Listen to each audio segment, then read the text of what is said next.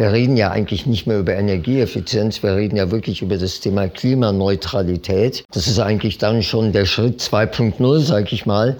Und äh, die letzten Tage mit den ganzen Diskussionen, welche Förderungen wofür und warum sind die eingestellt worden.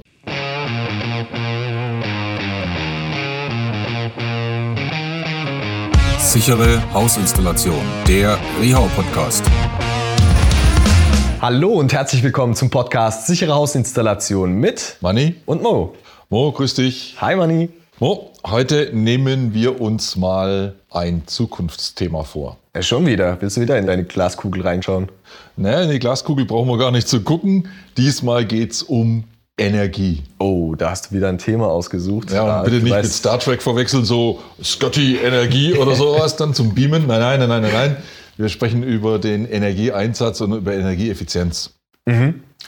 Weil das ist letzten Endes ja ein Thema, das bewegt die Welt. Und ich habe mir so gedacht, mit all dem, was so im Umfeld passiert, mhm. wir müssen mal uns diesem Thema der Energie und Energieeffizienz mal wirklich nochmal annähern und da vielleicht auch mal ein paar Informationen an unsere Zuhörer und Zuhörerinnen auch weitergeben. Genau, mein Problem ist auch ein bisschen, jeder redet darüber, jeder beschwert sich vor allem darüber, seitdem die Benzinpreise auch hochgegangen sind. Aber da bewegt sich gefühlt in meinem Umfeld auch wenig. Das heißt, kaum einer hat sich irgendwie mal Gedanken darüber gemacht und hat sein Verhalten verändert. Ja, den Eindruck kriegt man ganz oft, das stimmt, da bin ich schon bei dir. Aber, und da will ich dann ein Stück weit auch widersprechen, vieles passiert, ohne dass man das gleich so an der großen Glocke präsentiert bekommt. Und vieles passiert auch im Hintergrund. Und wenn man so mal zurückblickt, wo wir herkommen und wo wir heute stehen, hat sich auch schon viel getan. Ich meine, ich gebe schon zu, du hast schon recht, wenn sich was tut, es ist extrem langsam. Es ist alles so ein bisschen Stückwerk, hat man den Eindruck. Und keiner blickt so richtig durch. Ja, vor allem, es ist auch sehr kompliziert, gerade in unserer Branche, finde ich. Ja, du willst den Bau ein bisschen fördern, aber hast Probleme, an Förderungen ranzukommen. Es ist einfach viel zu kompliziert, finde ich. Ja, und deswegen brauchst du halt auch ein paar vernünftige Lösungsansätze, ein paar vernünftige Lösungswege. Und da kann man sich schon ein bisschen orientieren, wo kommen wir her und wo geht die Reise hin? Ich habe mich ja damit schon auch etliche Zeit auseinandergesetzt. Ich habe sogar mal 2007 den Energieberater gemacht bei der Ach Handwerkskammer. Gott, du bist ja ein richtiger Experte. Ja, ja. ja, aber 2007 ist auch schon ein bisschen lange her. Ja, es ist, es ist schon ein paar Tage her, aber das ist halt auch so der Anreiz, sich dann, wenn man sich einmal anfängt, mit solchen Themen zu beschäftigen, dann halt auch am Ball zu bleiben und ja. weiter zu verfolgen und zu gucken, was geht. Definitiv. Und das Spannende ist halt auch, du lernst da Leute kennen und Philosophien kennen. Und ich hatte mal einen Referenten in der Reau Akademie, unser heutiger Gast, den ich an der Stelle mal ganz herzlich begrüßen kann, den Richard, der kennt den auch, das war der Walter Braun. Und Hallo, der, Walter, der Walter Braun hat mal gesagt, die Zukunft liegt in der Gebäudebeheizung ohne Öl und Gas. Ach gut. Ja.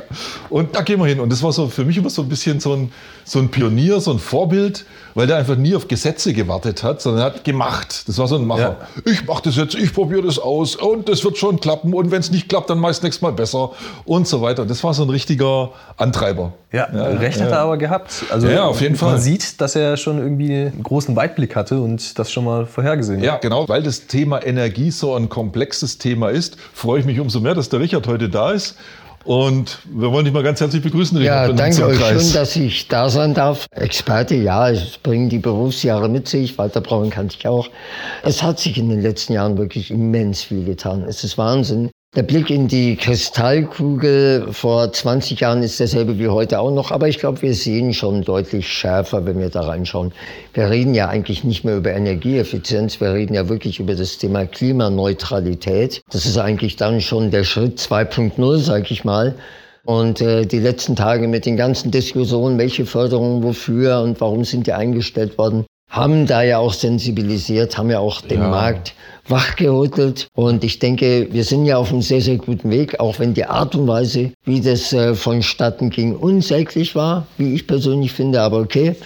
Das ist vielleicht auch der Unruhe der letzten Wochen und Monate geschuldet. Aber ich freue mich, dass ich da bin und nochmal herzlichen Dank für die Einladung. Ja, super Dank, gerne. dass du da bist. Ja, ähm, jetzt ist es so, Richard, die wenigsten von unseren Zuhörerinnen und Zuhörern werden dich wahrscheinlich kennen. Deswegen vielleicht noch mal ganz kurz, magst du ein paar Worte zu dir sagen? Wo bist du bei Rehau angesiedelt und was treibst du da so? Ja, also Name ist ja schon gefallen. Mein Name ist Richard Tückel. Von der Ausbildung her bin ich Architekt und Energieberater. Jetzt mittlerweile seit ja, knapp 30 Jahren schon fast. Bei Reau bin ich mittlerweile seit 17 Jahren und begleite hier den Bereich Project Constructions. Also das sind übergreifende Projekte und Sonderprojekte, die wir hier bearbeiten, natürlich auch im Interesse unserer Kunden, wo wir auch Planungen eben machen, wo wir vor allem aber auch beraten und auch helfen, dass wir innovative Themen und Entwicklungen eben vorantreiben. Weil, ihr habt es selber gesagt, im Baubereich haben wir immer noch sehr langsame Prozesse, reife Prozesse. Mhm. Wir sind von der Technik im Prinzip draußen in der gelebten Praxis immer noch Low-Tech. Früher haben wir gesagt, es ist da Bautech, mhm. dann kommt erstmal Low-Tech. Also da sind wir ja schon ja. mal raus. Aber eigentlich, wenn man ehrlich ist, wir haben so tolle Technologien wie auch immer die immer noch die Einstiegsbarriere nicht ganz geschafft haben. Mhm. Sprechen wir über Wärmepumpen, sprechen wir über Alternativen und regenerative Energien. Da ist auf dem Markt immer noch eine gewisse Skepsis spürbar. Aber ich bin da eigentlich sehr optimistisch, dass wir jetzt Zug um Zug diese Barrieren auch durchbrechen. Ja. ja. das ist ja auch so ein Riesenthema, weil das ist so für mich immer die Frage, wo stehen wir heute, von woher kommen wir? Du hattest die Wärmepumpe als Beispiel angesprochen. Ich weiß, das war vor 25, 30 Jahren schon mal mit einer Ölkrise verknüpft, mal so eine Anfangstechnologie, wo die ersten, in Anführungszeichen, positiven Spinner gemeint haben, ja, jetzt machen wir mal Wärmepumpe. Dann war das wieder in der Versenkung verschwunden. Dann war das wieder so ein Wiederbeleben so in den 2000ern. Und dann war das wieder so ein Zwischenschritt, wo, wo das dann wieder mehr oder weniger ähm, jetzt nicht mehr so ganz in der Versenkung verschwunden ist. Ja. Aber man merkt jetzt in den letzten Jahren, der Bedarf und auch die Notwendigkeit nach so regenerativen Energien nimmt schon enorm zu. Ne? Also ich glaube, ja, der Nutzer hat vor allem verstanden, worum es geht. Mhm. Und ich gehe jetzt mal ganz weit in der Historie zurück. Als wir angefangen haben mit der ersten Wärmeschutzverordnung, ja, mhm. da hatten wir 1973 die ersten autofreien Sonntage. Also ja. ich bin zugegebenermaßen ja schon ein paar Jahre älter, aber mhm. für uns war das damals auch als Kinder erstmal witzig, mit dem Fahrrad von Erlangen nach Nürnberg auf der Autobahn zu fahren. Ja. Aber es hat schon sensibilisiert, dass da irgendwas offensichtlich knapp ist. Und diese Symbolik und auch diese Thematik begleitet mich eigentlich seitdem ich sieben Jahre alt bin. Mhm.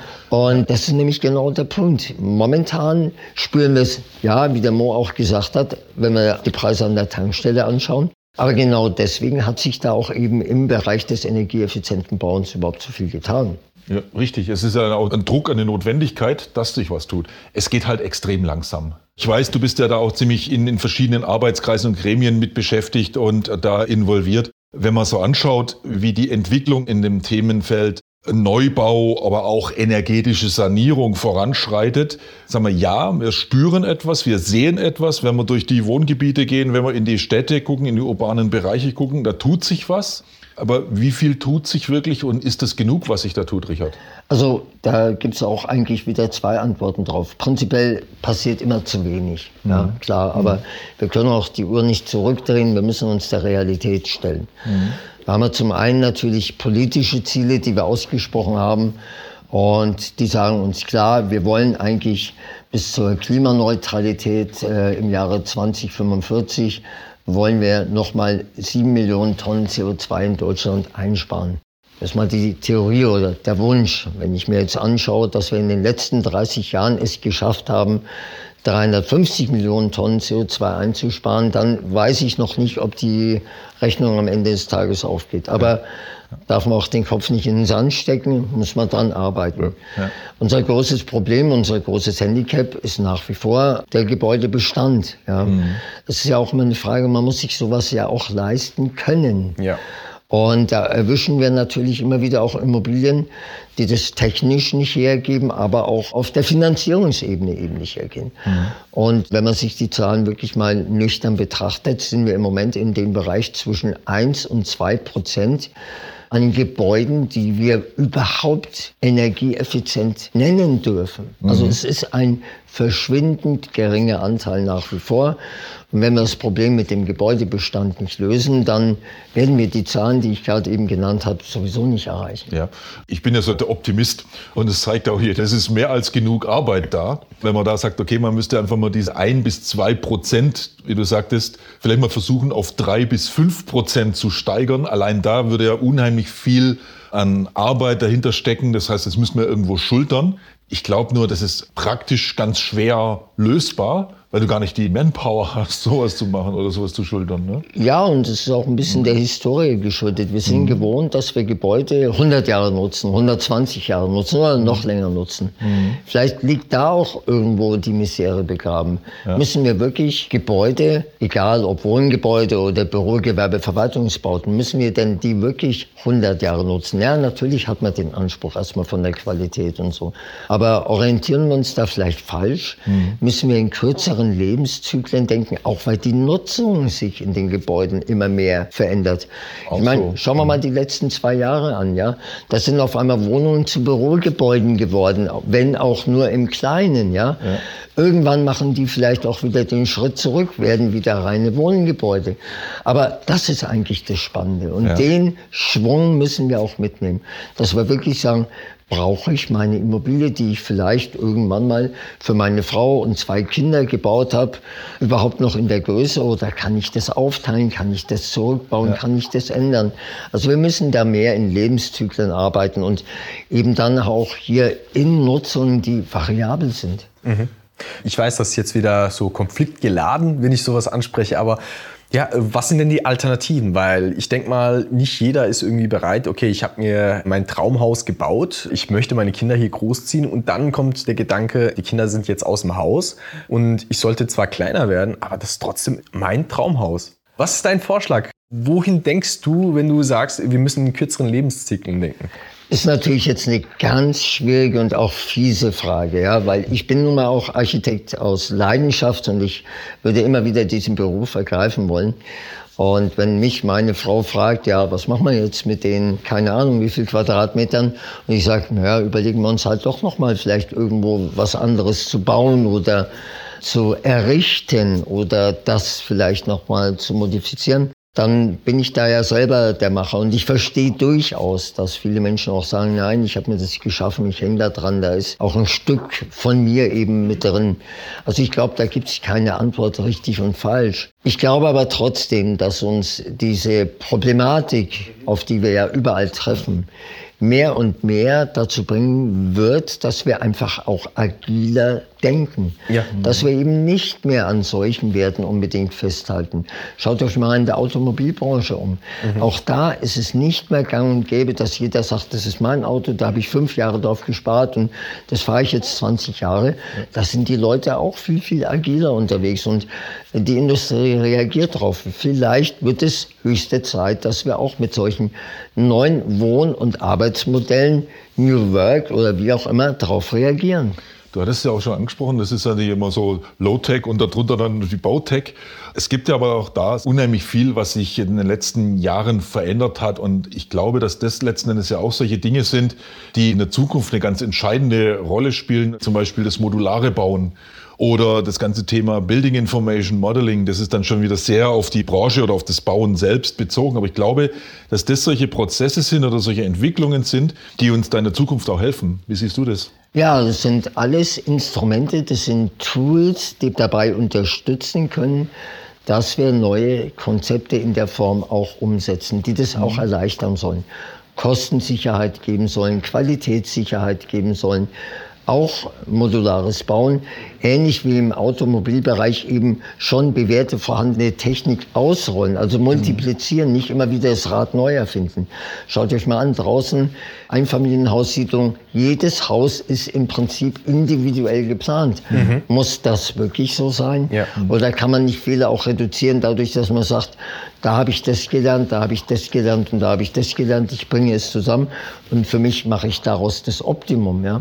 Also das sind wirklich Prozesse, wo man sich auch vielleicht darauf besinnen muss, wie man eben gerade auch, weil das Thema Kosten ja immer wieder eine Rolle spielt, gegebenenfalls neuen Prozessen auch hingeben muss. Auch wegen dem Thema Materialwirtschaft. Schaut euch um, die Materialpreise steigen und steigen und steigen aufgrund von diversen Verknappungen. Niemand hätte vor 20 Jahren geglaubt, dass wir irgendwann mal eine Sandknappheit haben. Aber ja, das sind Fakten. Und das sind eben diese Säulen. Einmal neue Materialien, neue Techniken, neue Lebens- und Arbeitsformen, die da alle eigentlich in dieses Feld einspielen. Und solche Instrumente wie BIM oder modulares Bauen sind eben Dinge, die uns hier den Weg auch wirklich erleichtern können. Ja, wenn man es mal auf den Sektor runterbricht, in dem der Mo und ich an sich so beheimatet sind in der Gebäudetechnik, was sich selbst da vereinfacht beziehungsweise dazu führt, dass ich einfach sicher, zuverlässig, schnell bauen kann und mit einigen wenigen Handgriffen klarkomme. Wenn ich nur an zum Beispiel unsere Sanitärboxen denke oder an verschiedene, viele, viele andere Teile auch oder wenn man so das gesamtheitliche Konstrukt mal betrachtet, da tut sich ja unheimlich viel in der Hinsicht, da hat sich schon viel getan. Und ich glaube, dass man gerade da auch, wenn ich so denke, in eine Vorfertigung gehen ja, zum Beispiel, ja. Systematisierung geht, mhm. das Ganze vorausplant, dass man da dann auch diese ganzen Maßnahmen besser in die Umsetzung bringen kann. Mhm. Nur es ist halt auch schwierig in der Umsetzung. Dann mache ich mal den Bogen so halb wieder zurück auf die Gesetzeslage. Du kennst es perfekt, äh, Richard, Energieeinsparverordnung, heute Gebäudeenergiegesetz. Da haben sich so in den Jahren zwischen 2007 und 2014 so schnell die Anforderungen in der Energiesparverordnung geändert, so schnell kannst du nicht bauen. Ja, ne? ja, ja, ja, ja. Wie ist das heute mit dem Gebäudeenergiegesetz? Ich meine, da haben wir ja praktisch eine Zusammenschmelzung verschiedener Regelwerke. Ja. Wie verhält sich das da? Also nach meinem Dafürhalten war das ein längstens überfälliger Schritt. Und der hat ja auch ewig gedauert. Also die erste Novelle vom GEG war ja bereits 2017 in den entsprechenden Gremien. Und 2020 ist dann das GEG endlich äh, scharf gestellt worden, sag ich mal.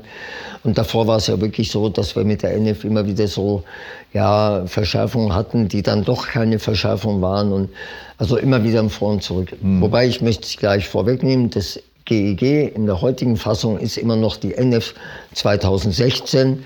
aber eben dahingehend entbürokratisiert, weil man es endlich geschafft hat, das NEG, also Energieeinspargesetz, die Energieeinsparverordnung und das Erneuerbare Energien-Wärmegesetz zusammenzufassen. Mhm. Ähm, es war tatsächlich in den letzten Jahren immer wieder so, dass nicht widersprüchliche Werte, aber nicht mehr aufeinander abgestimmte Werte dann unterwegs waren. Keiner hat mehr durchgeblickt, was gilt wann. Und das hat man mit dem GEG jetzt wirklich geschafft. Es sind noch deutlich mehr Seiten als vorher. Ich glaube, um die 143 Paragraphen da drin. Also ist mehr, aber es sind ja eben auch drei respektive zwei Gesetze und eine Verordnung, die zusammengefasst worden sind. Mhm. Ich finde es gut, weil man muss dann wirklich nur ein Dokument pflegen und etwaige Verschärfungen, die natürlich auch noch kommen werden, hat man dann noch ganz anders im Griff. Aber die Verschärfungen werden eben weniger in Zukunft im Bereich energieeffizientes Bauen kommen, sondern klar und deutlich erkennbar mehr in dem Bereich CO2-Einsparung Thema Klimaneutralität. Mhm.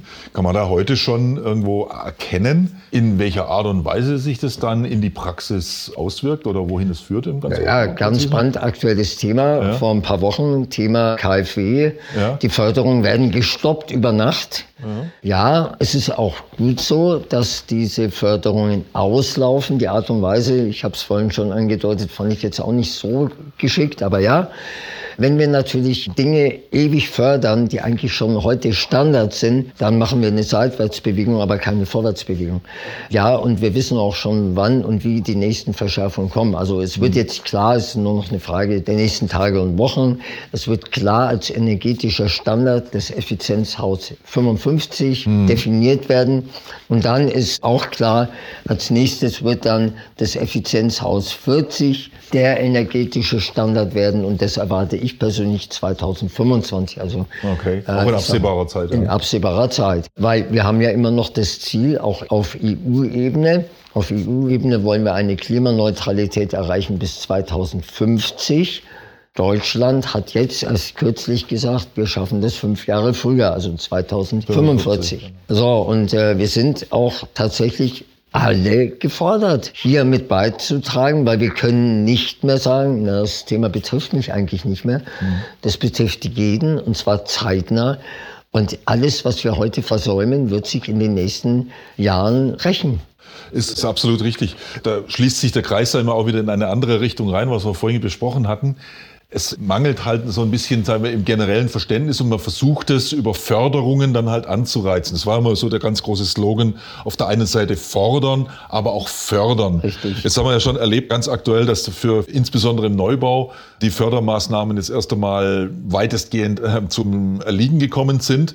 Aber ich denke auch, dass es gar nicht so sehr um Förderungen geht, weil du sagst auch, wenn man jetzt einen verbesserten Standard hat, dann habe ich ja in dem Betrieb, in der Nutzung des Gebäudes eigentlich den Gewinn. Ja. Im Vergleich, wenn ich sage mal, ich habe ein Bestandsgebäude oder Neubau, egal, nach einem gewissen energetischen Standard und vergleiche das jetzt mal mit einem Gebäude, das ich jetzt nach neuestem Standard baue, dann habe ich ja in diesem nach neuestem Standard errichteten Gebäude viel höhere Einsparpotenziale, eine ganz andere Nachhaltigkeit dahinter, als ich das in einem nicht so modernen Gebäude hätte. Du hast es angesprochen, das Thema der Nachhaltigkeit eigentlich. Ja. Also jeder, und ich bleibe jetzt mal im Bereich Einfamilienhaus, dann wird es relativ schnell auch klar. Jeder, der sich ein Häuschen selber baut, der möchte ja auch eine gewisse Kostensicherheit für die nächsten 10, 15, 20 mhm. Jahre. Der will eine wirtschaftliche, aber auch eine Nachhaltigkeit im Sinne der Betriebskosten. So, und der baut heute eigentlich schon höher, als es gesetzlich gefordert wird. Also das war ja auch der Grund. Deswegen hat man den Aufschrei auch relativieren müssen. Mhm. In der gesamten Baubranche war eigentlich klar, Moment mal, jetzt macht euch mal nicht verrückt. Wir bauen ja eigentlich eh schon nach diesen Standards was aber auch zeigt, Bauprozesse dauern nun mal ein bisschen länger. Und das war ja auch das, wo ich mich persönlich auch geärgert habe. Man kann nicht über Nacht irgendwelche Förderungen abstellen.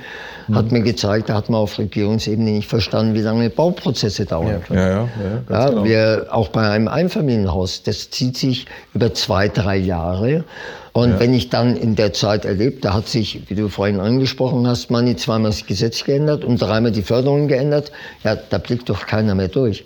Und deswegen, ja, vielleicht auch so eine therapeutische Maßnahme. Deswegen haben eben viele auch nach einem höheren Standard gebaut. Mhm. Ich bin nach wie vor der Meinung, wir müssen auch Förderungen ansprechen, um diesen Schwung auch weiter zu geben und es auch vielleicht Menschen zu ermöglichen, die ansonsten überhaupt nicht in den Genuss kämen. Ja, also auch ein bisschen der soziale Aspekt mit dabei.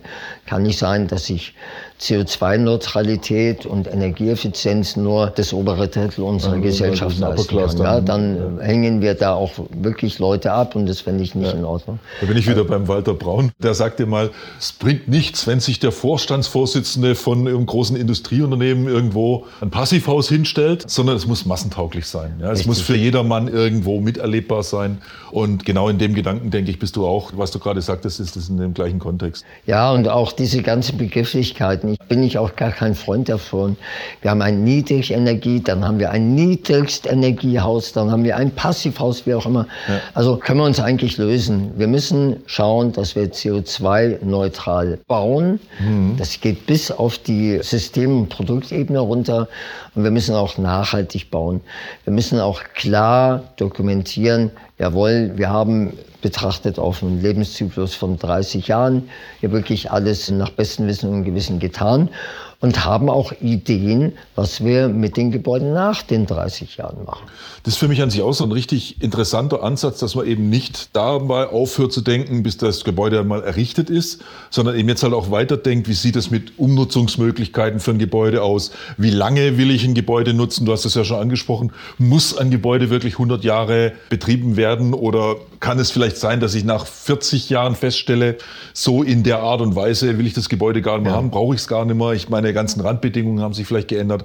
Wie sieht es mit Rückbau aus und so weiter? Und das finde ich ja das Spannende und gleichzeitig auch Ermutigende, dass man heute auch in diesen Perspektiven denkt und arbeitet. Ja. Ich weiß, du bist schon seit vielen Jahren auch DGNB-Auditor und in diesem Deutsche Gesellschaft für nachhaltiges Bauen sehr stark engagiert. Und die zielen ja auch genau in diese Richtung ab. Ne?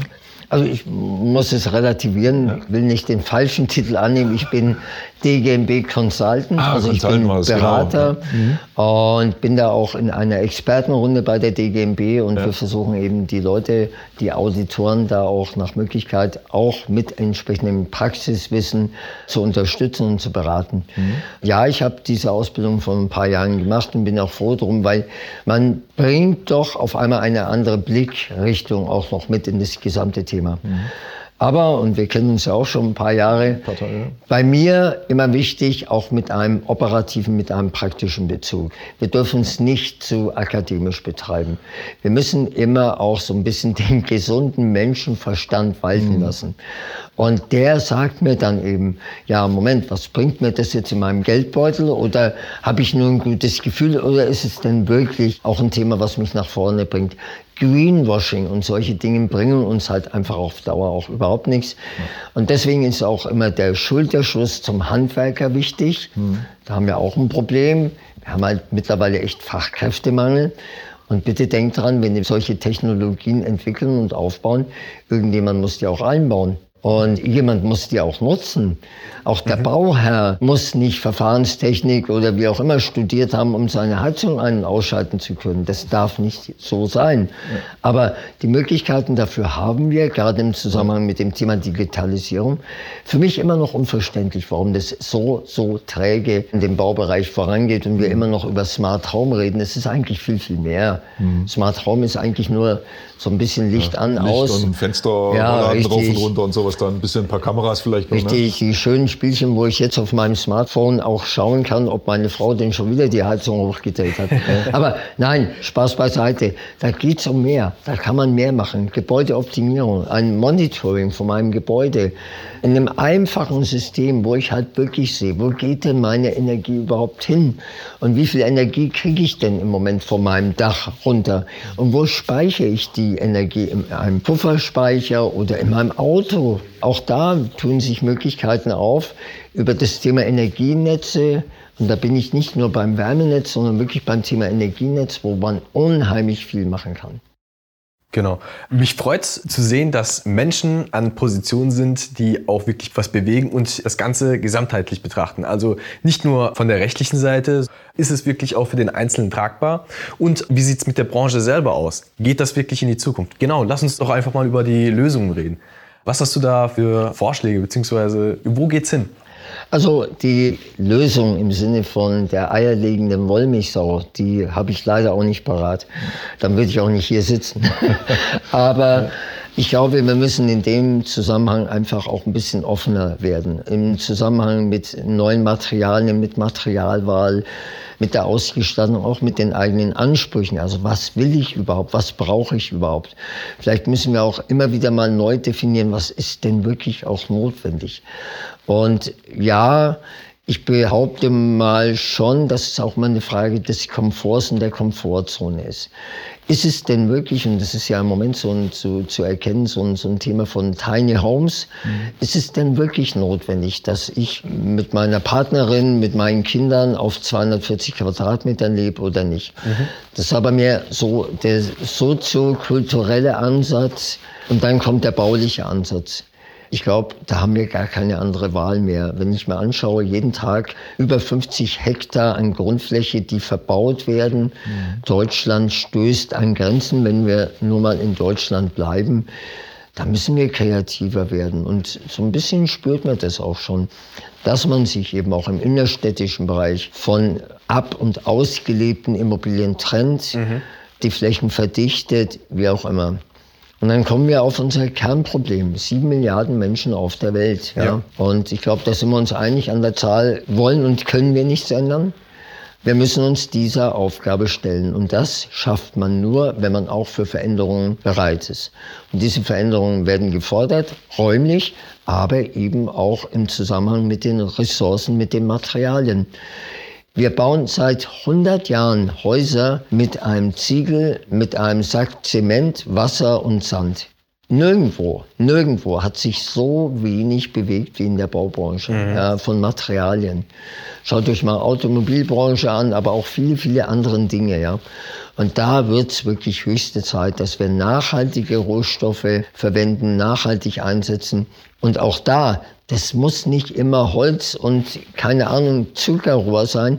Das können auch andere Materialien sein, die durchaus hochintelligent und mit Sicherheit mit dem großen Aufwand hergestellt werden müssen, aber dann eben in der Lebenszyklusbetrachtung ein, zwei oder dreimal eingesetzt werden können. Ja, ja, das ist super spannend, aber ich glaube, das ist gerade auch so zum Abschluss eine ganz klasse Perspektive, weil das ist letztendlich auch sagen wir, die Motivation, der Aufruf an alle, die uns da draußen zuhören. Leute, werdet kreativ. Wir versuchen euch natürlich mit zu begleiten und zu unterstützen. Und es gibt ganz, ganz viel, was sich tut. Es gibt noch viel, viel mehr, was wir tun können. Und deswegen würde ich sagen, so mit den salbungsvollen Worten, lasst uns mal was dafür tun, dass wir von unserem Bautech langsam auf Low-Tech und auf High-Tech kommen. Richard, dir gehört das letzte Wort. Ja, ich hätte noch einen Gedanken, den ich gern mitgeben möchte. Was ist die beste Energie? Die beste Energie ist immer noch die Energie, die wir gar nicht brauchen. Richtig.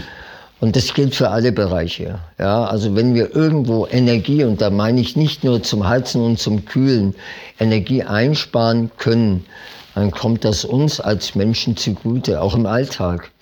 Und das sollten wir uns vielleicht ein bisschen zu Herzen nehmen, dass man hier auch für viele Dinge vielleicht nicht mehr so viel Energie aufbringt, sondern auch genießt mit dem, was wir haben und dann auch optimistisch nach vorne schauen und kreativ bleiben. Ja, Besseres Schlusswort hätten wir gar nicht haben können. Genau. Richard, ganz, ganz herzlichen Dank für deinen Gerne. Besuch bei uns heute. Das hat richtig Spaß gemacht und ich denke, da haben wir ein paar ganz tolle Informationen und auch Anregungen an unsere Zuhörerinnen und Zuhörer weitergeben können heute Morgen. Was Auf jeden du? Fall. Also ich habe neue Erkenntnisse gewonnen und werde sie in meiner Zukunftsplanung auf jeden Fall mit berücksichtigen. Vielen Dank dafür. Freut mich sehr, danke euch. Kurze Werbepause in eigener Sache. Wenn euch der Podcast gefallen hat, dann abonniert uns oder lasst gerne auch mal ein Feedback da.